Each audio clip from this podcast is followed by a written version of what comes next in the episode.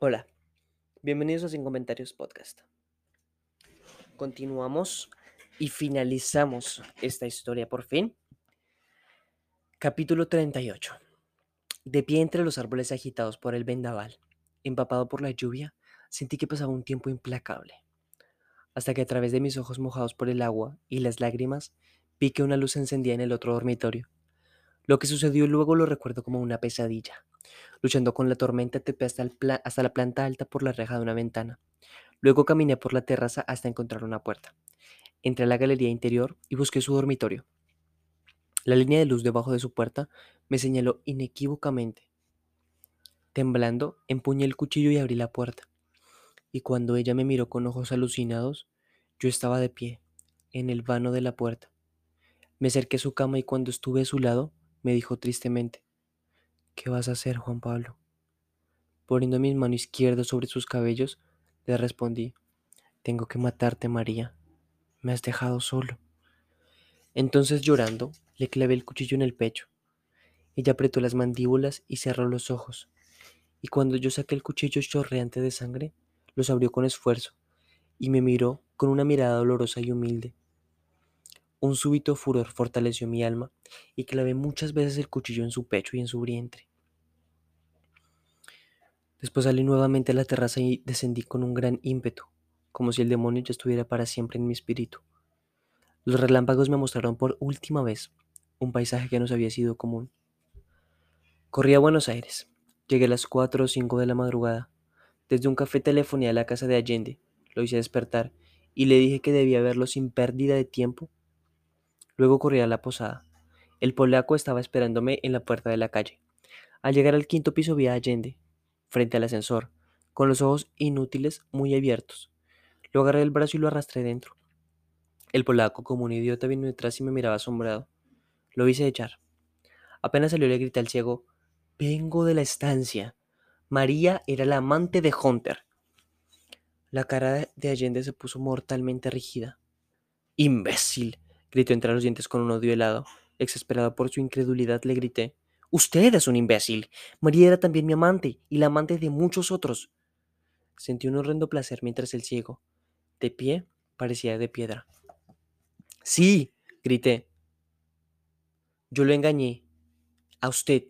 Y ella nos engañaba a todos. Pero ahora ya no podrá engañar a nadie, ¿comprende? A nadie, a nadie. Insensato aulló el ciego con una voz de fiera y corrió hacia mí con unas manos que parecían garras. Me hice a un lado y tropezó contra una mesita, cayéndose.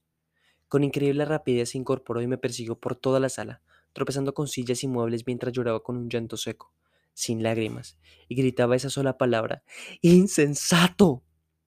Escapé a la calle por la escalera. Después de derribar al mocamo, que quiso interponerse, me poseía el odio, el desprecio y la compasión. Cuando me entregué en la comisaría eran casi las seis. A través de la ventanilla de mi calabozo vi cómo nacía un nuevo día, con un cielo ya sin nubes. Pensé que muchos hombres y mujeres comenzarían a despertarse y luego tomarían el desayuno, y leerían el diario, e irían a la oficina, darían de comer a los chicos o al gato, o comentarían el film de la noche anterior. Sentí que una caverna negra se iba agarrando dentro de mi cuerpo. Capítulo 39 en estos meses de encierro, he intentado muchas veces razonar la última palabra del ciego, la palabra insensato. Un cansancio muy grande, o quizá oscuro instinto, me lo impide reiteradamente. Algún día tal vez logre hacerlo y entonces analizaré también los motivos que pudo haber tenido Allende para suicidarse. Al menos puedo pintar, aunque sospecho que los médicos se ríen a mis espaldas, como sospecho que se rieron durante el proceso cuando mencioné la escena de la ventana. Solo existió un ser que entendía aún mi pintura. Mientras tanto, estos cuadros deben de confirmarlos cada vez más en su estúpido punto de vista. Y los muros de este infierno serán así cada día más herméticos. El túnel. Estuvo muy interesante. Personalmente siento que, y aquí ya va mi comentario, entonces eh, a partir de aquí, como, como menciono, será entonces mi comentario. Ya el libro se acabó.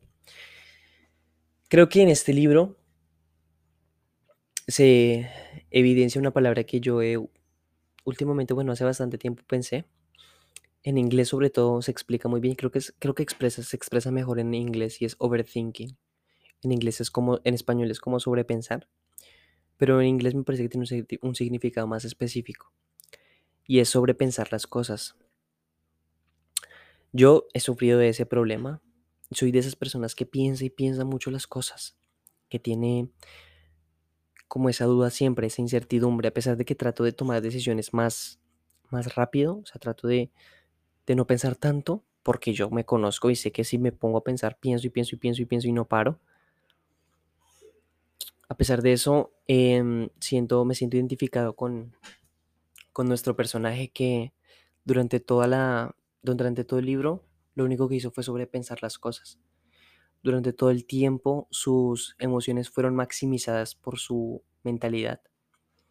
Y en realidad eran cosas tan vanas, cosas vanas en el mundo, pero él era una persona especial que necesitaba un trato especial debido a, sobrepensar tanto las cosas que probablemente con un tratamiento psicológico eh, hubieran mejorado.